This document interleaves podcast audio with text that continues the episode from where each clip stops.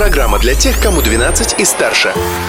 Колесо истории на «Спутник FM. Всем большой солнечный привет! Сегодня 24 июня. В этот день, в 1712 году, французская армия Наполеона напала на Российскую империю и началась Отечественная война. А 75 лет назад, 24 июня, наша страна отпраздновала завершение Великой Отечественной войны. Об этих и других фактах из истории дня я, Юлия Санвердина, намерена рассказать немедля.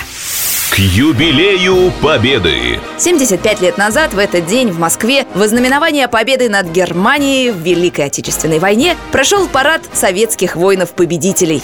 Москва, Красная площадь. Сегодня, 24 июня 1945 года, здесь страна встречает своих сыновей, вернувшихся с победой.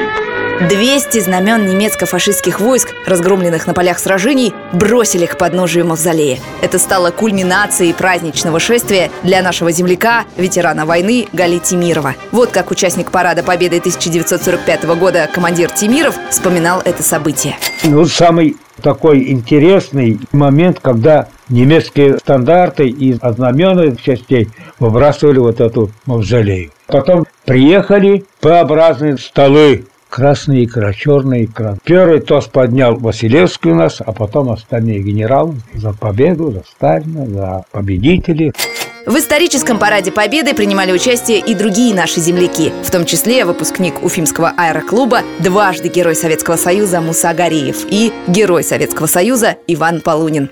События дня А что в этот день происходило в Уфе в 1928 году? Можно сказать, что именно в этот день начался рассвет народной гребли. Четыре уфимских гребца погрузились в лодку и отправились в многодневный поход по рекам Белая, Кама и Волга из Уфы в Астрахань. И это при том, что в столице Башкирии тогда даже приличной водной станции еще не было. Ее открыли в июне 1933 года на реке Белой, близ стадиона «Динамо». Надо сказать, что подобные спортивные развлечения в те времена были нормой. В 1935 году, например, уфимские гребцы участвовали в лодочном походе Уфа-Москва.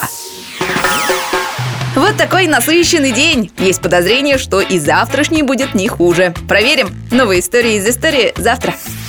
Колесо истории на «Спутник FM.